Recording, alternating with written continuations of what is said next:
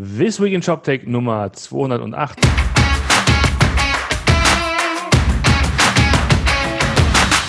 Schönen guten Morgen, Martin. Guten Morgen, Roman. Wie geht es dir heute? Es geht mir super und ich bin ganz aufgeregt, weil wir gerade auch Livestream auf Twitch und auf Facebook auf unserer Seite. Bin mal gespannt, was da passiert. Genau, irgendwann soll auch noch YouTube dazukommen, ne? Genau, ab nächste Woche gibt es YouTube. Alte Männer reden von. Alte Männer reden von moderner Streaming-Technik, ja. Genau, und wir reden heute über ein Analystenhaus, wie man so schön sagt, nämlich über Gartner. Ähm, aus diversen Gründen, aber der, der wichtigste Grund ist, weil diese Woche der neue Gartner Report rauskam, der da lautet, wie heißt der? Für Digital, Digital Commerce. Commerce 2020. Genau, für nee, Digital Commerce, genau. Ähm, ja, die, die, die haben nicht die Unterscheidung, Forrester hat ja noch die Unterscheidung nach B2B und B2C. Ich wollte gerade sagen, also ich wollte, ja genau, aber es ist wirklich nur Digital Commerce. Genau. Ähm, Martin, was ist denn Gartner? Was ist das für ein Laden? Und warum ist, warum müssen wir darüber reden? Das ist eine sehr gute Frage eigentlich. Also eigentlich muss man dazu sagen, in äh, Deutschland ähm, und ich glaube auch generell so in Europa spielt Gartner gar keine so große Rolle. Zumindest nicht, wenn man es vergleicht äh, mit der ähm, mit dem Wert, den es in den USA hat. Äh, in, in, den USA gibt es eigentlich zwei große, äh, oder eigentlich das eine große Analysehaus ist Gartner, danach kommt dann irgendwann ein bisschen weiter weg Forrester. Ähm, genau. Was machen die? Die schauen sich ähm, halt unterschiedlichste Anbieter an und versuchen die irgendwie einzuordnen und eine Hilfe zu geben. Ne? Also was, äh, es wird halt oftmals von ähm, Anbietern, die irgendwie auf der Suche nach einer Lösung sind. Ne? Also, also wenn ich jetzt ein Shop bin oder wenn ich irgendwie äh, als, als System äh, irgendwie ein System einsetzen will, sei es jetzt für ähm, also die machen das, glaube ich, für Webseiten, also für, für ähm, Digital Experience heißt das heutzutage, sie machen es mhm. für CRM, sie machen es für Cloud-Anbieter, sie machen es also alles, was irgendwo äh, ähm, digitale Software ist oder, oder generell Software-Anbieter sind, ähm, gibt es halt diese ähm, Analysen, die dort gefahren werden und das mündet äh, immer und findet quasi seinen Höhepunkt in diesem jährlichen Magic Quadrant für jeden dieser Bereiche. Der gibt, glaube ich, jährlich oder, oder zweijährlich, weiß ich gar nicht. Ich glaube, Forrester war zweijährlich äh, Garten. Hm, ich glaube auch, ja. Und ähm, da ist es halt für die Anbieter extrem wichtig, dort drin zu sein, weil es vor allen Dingen in den USA einige größere Kunden dann gibt, die sagen, naja, äh, wenn ich shortlisten will, also wenn ich quasi meine, meine, ähm, meine Auswahl eingrenzen will, dann müssen, müssen das zum Beispiel Anbieter sein, die von Gartner halt äh, gereckt sind. Also die mhm. dort irgendwie in diesen Analysen halt auftauchen. Und deswegen ist das gerade in den USA ein großes Ding. Ich glaube, in Deutschland nehme ich es ein bisschen mehr wahr. Ich glaube, neulich hatte auch irgendeiner gesagt, äh, äh, hier ohne, wenn, wenn das nicht bei Forrester oder bei Gartner nicht drin ist, dann äh, gucke ich mir das gar nicht mehr an. schwimmt jetzt so langsam rüber. Mhm. Aber ähm, Deswegen kennt man die vielleicht hier nicht so. Und was die einfach machen, ist, man muss sich das so vorstellen, das ist irgendwie ein Riesenkatalog. Wir beide kennen ihn, wir haben ihn schon mal ausgefüllt. Ähm, das sind irgendwie so, ich glaube, bei Gartner waren es 300 Fragen, ich glaube, bei Forrester waren es irgendwie noch 170 mhm. Fragen, ähm, wo du dann einfach, äh, wo sich vorher ein Analyst hingestellt hat und gesagt hat, äh, okay, wenn ich jetzt eine Software aussuchen würde, was wären die Kriterien, die für mich wichtig wären? So, und das hat er dann halt in relativ große Buckets zusammengeführt, also Bereiche, und hat das dann halt versucht aufs, äh, auszuformulieren in Fragen, kannst du das, kannst du jenes, kannst du mit äh, mehreren Währungen umgehen, kannst du Payment-Anbieter anbinden, kannst du Produktdaten speichern und solche Sachen. Und ähm, genau, da arbeitet man sich durch. Das äh, hat man dann vielleicht auch noch mal eine Präsentation vor Ort. Ich weiß, bei Forrester war es so, da mussten wir dann auch mal eine ähm, äh, ja, eine Case Study quasi, die sie uns gegeben hatten. Da hatten wir zwei Wochen Zeit, das umzusetzen mit unserer Software und dann mussten wir das zeigen, wie das dann halt funktioniert mit unserer Software. Genau. Also es gibt's dann vielleicht auch noch. Und auf Basis dessen wird dann halt dieser Report erstellt. Das heißt, du kriegst dann halt Punkte für deine, für deine Antworten, für die Funktionalitäten in deiner Software. Und äh, dann äh, spiegelt sich das in diesem schönen Quadranten wieder. Genau. Ähm, was man noch dazu sagen muss, ist, dass Gartner das Ganze nicht macht, weil sie nette Leute sind, sondern das ist tatsächlich auch ein Unternehmen mit Gewinnerziehungsabsicht. Gibt es seit 79, wenn man mal auf Wikipedia schaut, ähm, sind börsennotiert und machen irgendwie über 4 Milliarden Umsatz. Mhm. Und ähm, den Umsatz erzeugen sie halt dadurch, dass man halt bei Gartner auch Mitglied werden kann. Man kann sich diese, diese Reports, man kann sich die kaufen, man kann sich die Publication Rights kaufen. Also es ist ein dickes Business dahinter. Das heißt, die machen das tatsächlich ähm, auch aus einem Interesse, dass also die Reports oft gesehen gekauft werden und auch der ganze Research gekauft wird. Und ja. ähm, die leisten sich halt eine ganze, ich sag mal, eine ganze Menge, ich hätte fast gesagt, Armada von, von Analysten, die die verschiedensten Bereiche abdecken, die so Spezies sind, sagen wir mal, in E-Commerce oder in, in ERP oder, oder was auch immer, was da für Software gibt.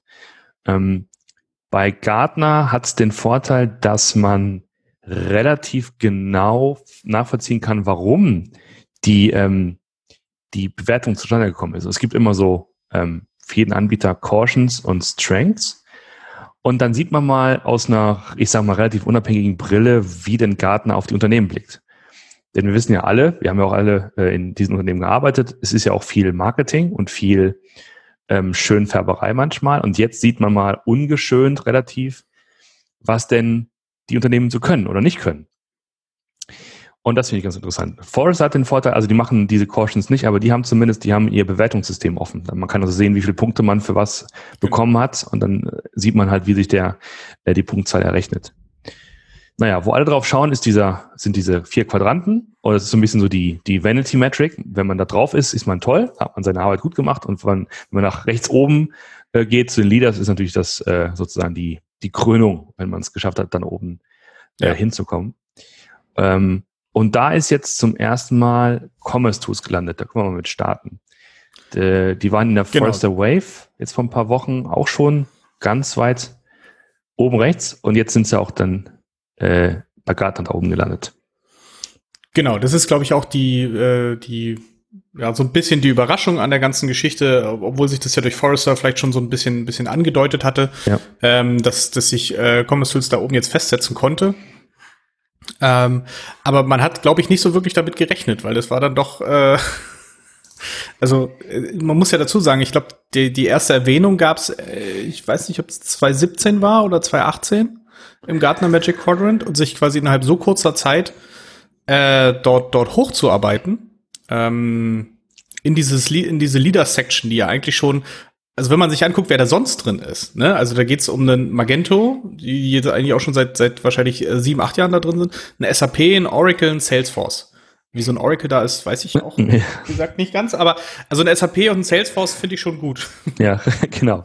Und, und da, äh, absolut. Und ich, meine, meine ganz, ganz persönliche ähm, Meinung ist dazu, dass, wie ich schon sagte, ne, Gartner muss Geld verdienen und Oracle da rauszukicken, würde einfach wehtun. Wäre teuer finanziell. Deswegen, also wir haben es ja nicht mit der Uni zu tun, das ist ja nicht akademisch, ne, sondern also das ist äh, höchstens semi-akademisch sozusagen. Das muss man sich immer vor Augen halten. Aber genau, Common Source ist halt die riesen Überraschung. Ähm, und ähm, was mich auch noch überrascht hat, dass zwei deutsche Anbieter jetzt da reingerutscht sind. Also genau, neben Commerce Tools. Also so, sorry, natürlich. Ja, ups, ups, neben Commerce Tools, genau. Äh, zwei weitere deutsche Anbieter äh, Nämlich Shopware genau. und Spriker sind reingekommen. Genau, Shopware und Spriker sind dabei. Und zwar sind die, also wir würden gerne das Bild zeigen, aber ich glaube, wir dürfen es rein rechtlich, dürfen wir es nicht zeigen. Nee, wir dürfen es nicht, genau. Äh, wir können es aber verlinken, wo ihr quasi diesen Report herbekommt und wo man auch dieses Bild sieht. Ne? Also ihr müsst genau. euch das wirklich vorstellen, wir haben so ein Quadrat, also ne, äh, Quadrat und das Quadrat ist nochmal geteilt in vier kleinere Quadrate und oben rechts in der Ecke sind halt die Leaders. Äh, dann haben wir da, direkt darunter sind die Visionaries, ne, weil da geht es nämlich um Completeness of Vision, also wie viel, wie groß sind die schon äh, in ihrer in ihrer Vision, wie weit sind die da schon? Mhm. Äh, auf der rechten Achse gibt's dieses äh, äh, Ability to Execute, also wie gut können sie das schon, was sie was sie sich eigentlich als Vision vorgenommen haben. Und ähm, das heißt, du hast oben die Leaders, darunter die Visionaries, äh, links daneben die Challengers und ganz unten in der Ecke sind die Niche Players. Ne? Das sind halt die Player, die ähm, sicherlich einen gewissen eine gewisse Daseinsberechtigung schon haben, äh, aber noch da noch ein bisschen, ein bisschen dran arbeiten müssen äh, in beide Richtungen, ne? Ability to Execute und auch äh, die Division. Und äh, Spriker und Shopware sind beide in dieser Niche-Player-Sektion halt eingeordnet worden, was aber relativ normal ist, wenn du eigentlich anfängst. Also ich mhm, glaube, genau. äh, bei Commerce Tools war es schon damals was Besonderes, als Visionary eingestuft zu werden beim ersten Mal, wenn ich mich ja. recht entsinne. Mhm. Ähm, normalerweise steigst du immer als, als Niche-Player ein und gehst dann so ein bisschen den Weg, entweder über die Visionaries, ne, weil du äh, besonders geilen Scheiß machen willst und das aber lange dauert, oder du bist halt ein Challenger, du, du kannst halt einfach die Sachen, die die anderen machen, machst du vielleicht ein bisschen besser. Ja, genau. So, das ist ja so der Weg, den du eigentlich immer gehst. Mhm. Genau, aber Shopware und Spriker drin ist schon mal äh, ein Word. Genau. Und wenn man mal reinschaut, warum, äh, also Stärken bei Shopware, ähm, also die Lizenzflexibilität, hier sprechen Sie von einer ähm, Enterprise Edition als Flat Fee von 40.000 Euro, der, der Rule Builder als Funktionalität und ähm, Custom Ecosystem, ähm, dass sie mit Pickware auch ein Warehouse Management und POS anbieten. Das ist sozusagen auf der, auf der Plusseite. Negativ wird hier gesehen, ähm, dass die meisten Kunden in Europa sind und vor allem in Dach. Ähm, dass Cloud noch relativ neu ist, weil man ja erst damit gestartet ist. Ähm, dass es äh, wahrscheinlich schwieriger für Großunternehmen ähm, ähm, einsetzbar ist. Ich sag mal so, das ist erwartet. Das ist jetzt keine Überraschung, aber es ist nochmal schön, das einfach mal so in sechs Punkten aufgezeigt zu bekommen. Ja, da, da auch mal die Frage, äh, würde mich mal interessieren, ähm, mit welcher Herangehensweise man sich bei Gartner beworben hat bei Shopware, weil eigentlich, ähm, ähm, wie es schon vorausgeschickt hat, ähm, die, die, Kollegen, die normalerweise den Gartner, äh, das Gartner Hintergrund halt nehmen oder diesen Report sich kaufen, also das, was wir jetzt ja auch überall jetzt gerade verteilt wird äh, im Internet, ist ja eine ne, ne sehr kurze Form. Es gibt ihn ja, glaube ich, noch mal als sehr lange mhm. Analyseform. Ähm, ähm, und das sind halt, wird halt eigentlich von Kunden genommen, die eben sehr große Kunden sind und die jetzt eine, eine Software für ihr sehr großes äh, Projekt suchen. Deswegen bin ich mal gespannt, äh, inwieweit man da vielleicht auch bei, bei Shopware gedacht hat, okay, wir wollen jetzt mal reingehen, aber wahrscheinlich will man sich dann auch von der äh, von der äh, Kundengröße dort so ein bisschen bisschen weiter hocharbeiten und das mhm. wahrscheinlich ein, ein Aufschlag bei Gartner jetzt gar nicht so schlecht. Genau. Dann fand ich es äh, interessant, mal Spriker mir anzuschauen. Ähm, auf der auf der Haben-Seite, auf der Plus-Seite ähm, Modularität, also ich spreche hier von, von 800 Modulen. Da wäre ich aber interessant, also wirklich mal interessiert daran, wie tief die bei der Analyse reingegangen sind. Also haben sich die Analysten die 800 Module angeschaut? Auf jeden Fall steht es als Nummer hier, ist schon, schon ordentlich beachtlich. Headless Commerce und ähm, B2C und B2B, das ist sozusagen dann ja. die, ähm, die Plusseite. Und negativ ist das Revenue-Modell. Und das fand ich ganz überraschend. Hier steht nämlich tatsächlich, dass Spriker mehr als 75 Prozent des Umsatzes über Professional Services erzielt. Ich finde das ehrlich gesagt gar nicht so überraschend. Es, es war ja schon lange eigentlich ein, also wir haben es schon lange irgendwie angenommen. ja, das stimmt. es wurde eigentlich immer, es wurde immer gesagt, man ist hochprofitabel. Es ist natürlich klar, kann, kann man Professional Service auch sehr hochprofitabel äh, hm. Äh, machen. Das ist jetzt keine Frage. Ähm, aber es ist halt schon, also 75 Prozent vom Umsatz des über über äh, ähm, Professional Service. Das heißt, das skaliert ja nur mit den Menschen, die du. Also was ist Professional Services? Professional Service ist, du hast halt eigene Entwickler, die du einsetzt, um die Projekte umzusetzen. Ne? Das heißt, die sind, du hast dann keine keine Agenturnetzwerke, ne? was ja zum Beispiel, also ein Commerce Tools hat auch noch ein sehr sehr kleines Professional Services Team. Das ist aber wirklich sehr überschaubar und fokussiert sich eigentlich primär auf Beratung als wirklich Implementierung. Ähm, aber hier ist es scheinbar so, dass wirklich sehr viel noch selbst von, auch von, von Spriker halt übernommen wird, also auch in der Implementierung. Ähm, und äh, das ist natürlich nicht so langfristig und margenträchtig wie als Softwareumsatz, ne? Weil äh, klassische Idee ist, äh, Softwareumsatz hast du halt viel äh, viel höhere ähm, Profite, die du damit halt ähm, raushauen kannst. Und ähm, ja, und was mich auch äh, ein bisschen äh, hier wundert, dass gar nicht, dass das Thema also hier steht zwar Headless Commerce, hm. aber äh, von Cloud-Architektur wird ja auch äh, weder positiv noch im Negativen gesprochen. Das stimmt. Ähm, weil sie, glaube ich, auch keine keine eigene Cloud-Software haben, sondern sie, es wird auch explizit geschrieben, dass das halt auf AWS, Azure oder der Google Cloud-Plattform ähm, deployed werden kann, also dort dort laufen kann. Ja. Aber das ist halt nicht, also dass man es immer noch selber machen muss. Ne? Mhm, genau. Ähm, Nochmal kurz zu dem äh, Professional Services. Also wenn man jetzt gemein wäre, könnte man sagen, Spriker ist im Grunde eine Agentur, die halt ein Tool hat, was sie einsetzt für ihre Kunden. Das hast du jetzt gesagt? ich sag ja, wenn man, wenn man ganz uncharmant das ganz gemein wäre. Ja. Wenn man, wenn man es gemeint wäre, das war nur hier. Ähm, äh, Advocatus Diaboli, genau. Und dann, ähm, ja, lass uns ganz kurz äh, nochmal hochscrollen zum C, zu Commerce Tools, was nämlich da los ist, um der, also der Vollständigkeit halber, warum ist denn Commerce Tools nach ganz oben gerutscht? Ähm, tatsächlich äh, eins wegen Cloud, wegen der, der sogenannten Cloud Native ähm, Architektur tatsächlich. Ja. Dass man also das baut in der Cloud, auf die Cloud, für die Cloud, ähm, mit allem, was dazugehört, also Autoscanning und diesen ganzen Dingen. Ähm, das zweite ist Architektur. Da vor allen Dingen das Thema APIs, also tatsächlich, dass du alle Funktionen, alle Daten öffentlich oder äh, von außen erreichbar machst über, über APIs. Ähm, und das dritte, Industry Span, sagen sie ja. Also tatsächlich, egal in welchen Vertical unterwegs bist, also von Retail über Tourismus, Telekom, Healthcare, alles drin, Automotive auch. Ähm, das ist tatsächlich, ähm, was man was ich auch zu meiner aktiven Zeit noch gesehen und, und auch mit, mitgeholfen habe, das aufzubauen tatsächlich, ne? Dass wir ja. unabhängig vom Geschäftsmodell, dass man mit Commerce Tools entsprechend diese Modelle abbilden kann. Ja. So, wir haben jetzt übrigens noch äh, das Thema Fragen, Einordnung von Magento. Weil ich ja. gucke jetzt gerade mal in diesen, äh, ne, das ist das Schöne, wenn man mal live streamt äh, in Twitch, man hat übrigens auch so einen Chat, da kann jemand was reinschreiben. Ja. Vielen Dank äh, an, an äh, Ralf und an Alex, äh, an Axel, Entschuldigung, äh, falsch gelesen. Ähm, ja, Magento. Ja, Magento. genau. Ähm, ah, ich habe hab das gar nicht gecheckt, dass wir sind ja, ach richtig, wir sind ja live. Wir sind ja live, unfassbar da. Gibt es auch tatsächlich auch Interaktionsmöglichkeiten? Die hast du im ja. Blick? Ja, wunderbar. Ja, Magento, Mensch. Also, ähm, also klar, Magento gekauft worden von Adobe. Und ähm, was sagen Sie dazu? Ja, sie sagen halt immer noch, äh, dass du natürlich dieses, dieses, äh, diese so große Anzahl an globalen Kunden hast ja, aber das ist halt, das ist halt, äh, äh, ich weiß nicht, ob das jetzt noch ein großer Erfolg gerade ist, oder also es ist halt da, ne? Es ist aber jetzt wird auch nicht größer und es erodiert, glaube ich, eher. So, ähm, es gibt diesen Commerce-Scope, wie Sie sagen, weil es wegen, wegen der Feature-List, ähm, ja, und äh, es wird, das witzigerweise, das Adobe-Ökosystem wird als große äh, Stärke wahrgenommen.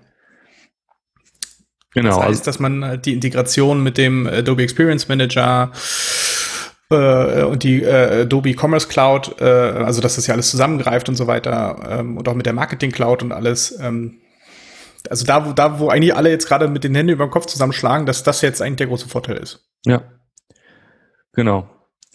Ähm, und als, als Cautions, äh, Cloud Software as a Service und da steht drin, dass es äh, Magento ist keine Cloud Native Application. Überraschung, Überraschung. And lacks Autoscaling. So. Und das heißt im Grunde genommen nichts anderes als, ja, das ist die alte Software, die man irgendwie in die Cloud packt und das irgendwie schön verkauft und hübsch macht. Ne? Aber ja. hier steht einfach drin, das ist tatsächlich, ähm, äh, das ist tatsächlich so und hat nichts mit moderner Architektur zu tun. Es wurde kein Core rewritten, das ist einfach das alte Ding äh, einfach noch ein bisschen hübsch angemalt. Ja, und dass sie es halt versuchen, mit GraphQL-APIs äh, irgendwie wieder gerade zu biegen, aber irgendwie so.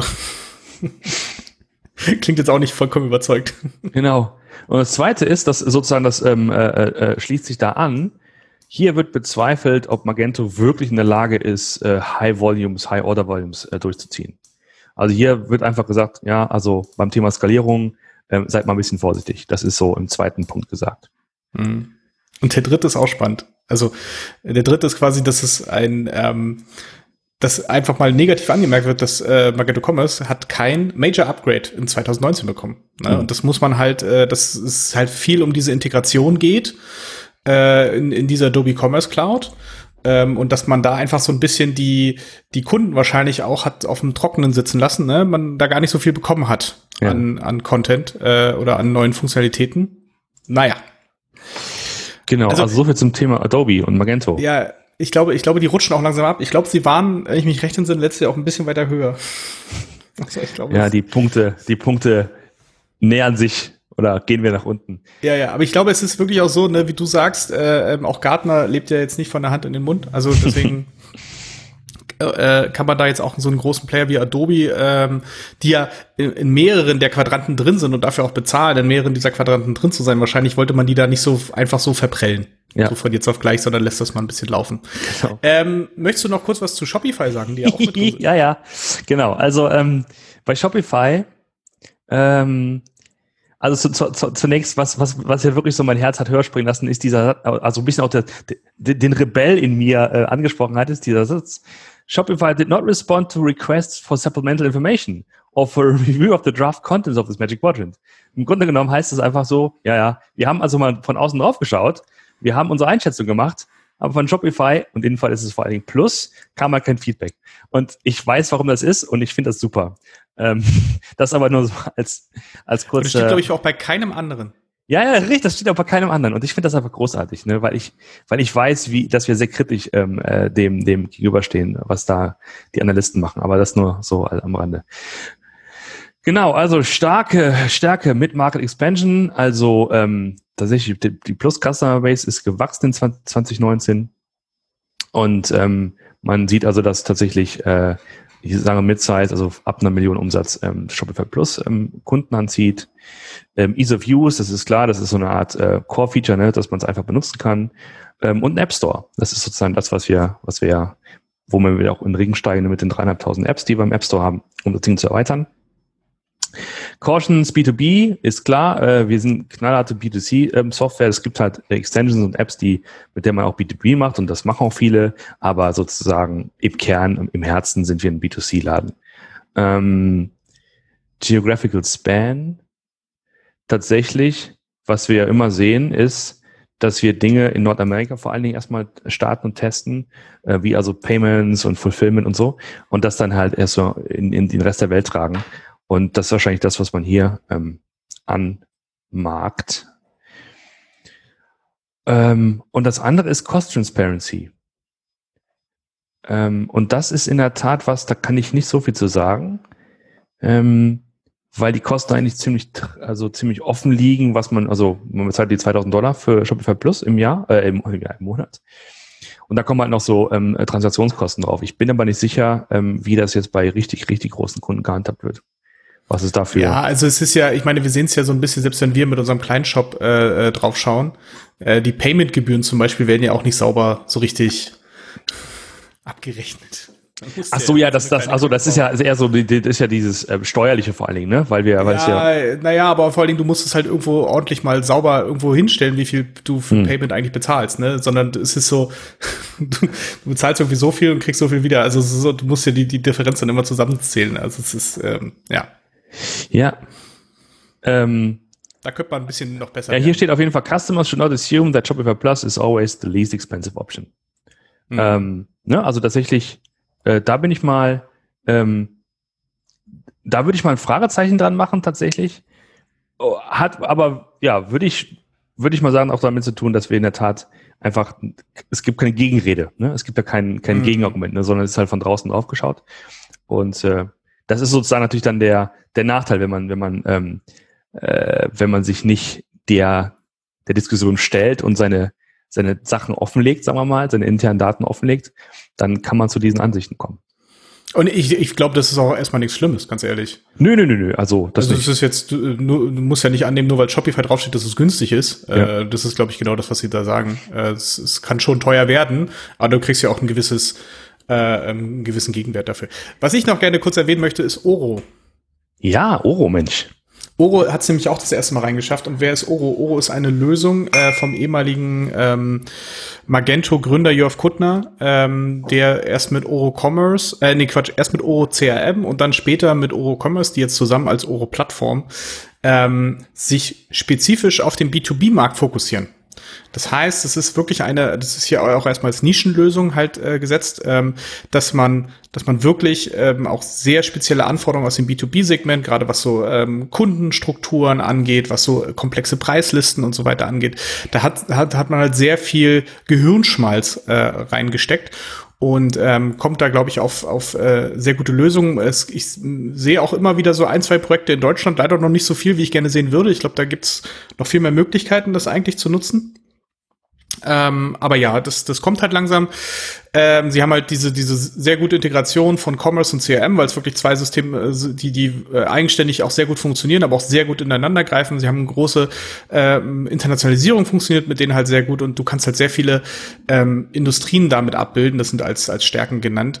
Ähm, Schwächen ist noch so ein bisschen äh, die, dass sie halt noch relativ jung sind. Ne? Mhm. Ähm, wir sind ja erst seit 2012 am Markt. Äh, das heißt, es gibt noch nicht so viele Partner, die halt mehrere Integrationen gemacht haben. Es gibt noch ein paar äh, Features, die natürlich, die man vielleicht aus dem aus dem B2B-Bereich kennt, die aber im B2B, äh, B2, äh, die man aus dem B2C-Bereich kennt, aber die im B2B-Bereich vielleicht nicht so wichtig sind und die jetzt hier natürlich irgendwo fehlen. Und das wird dann halt von Gartner als Feature Gap eingestuft, ne, dass du irgendwie kein AB-Testing machen kannst und solche Sachen. Äh, und AI-powered äh, Product Recommendations. Klar kann sein, dass das wichtig ist. Ich hätte jetzt aber auch mal die Vermutung angestellt, dass es für B2B-Kunden vielleicht erstmal nicht so wichtig ist hm. und nicht so weit oben auf der äh, auf der Need-List. Deswegen kann man das, glaube ich, auch ganz gut argumentieren, warum das, äh, warum man das aktuell nicht hat. Und ähm, sie haben halt noch nicht so ein bisschen so diesen, dieses Marketplace-Thema, also wo man halt äh, externe Integration halt irgendwo äh, irgendwie zusammenführt. Das was ja bei einigen, das muss man mal sagen, bei Commerce Tools ist es ja, gibt es zwar offiziell einen Marketplace, ne, das ist aber eigentlich eine Liste, also das ist eine Webseite und da stehen Logos drauf von Partnern und äh, mit ein bisschen Glück hast du einen Link zu einem äh, GitHub-Repository. Aber das war's dann eigentlich auch fast schon, was, ähm, was den Marktplatz ist angeht. Okay, wir halten also fest, wir müssen jetzt langsam äh, hier zum Ende kommen. Also ja, ähm, wir, die Zeit läuft aber, ne? Time's flying when you're having fun. Also wir verlinken nochmal den Report. Wir dürfen den, also wir, wir verlinken ihn, wir verlinken Webseiten von Händlern, die, also von, von, äh, von Commerce Tools, die haben es bezahlt und von äh, Shopware hat es bezahlt, so muss man es formulieren. Ähm, ähm, da kann man hin und da kann man sich da, da kann man da Daten eintragen und dann kann man es runterladen. So muss man es sehen. So, so funktioniert das Ganze. Wir dürfen es leider nicht als PDF einfach so verlinken.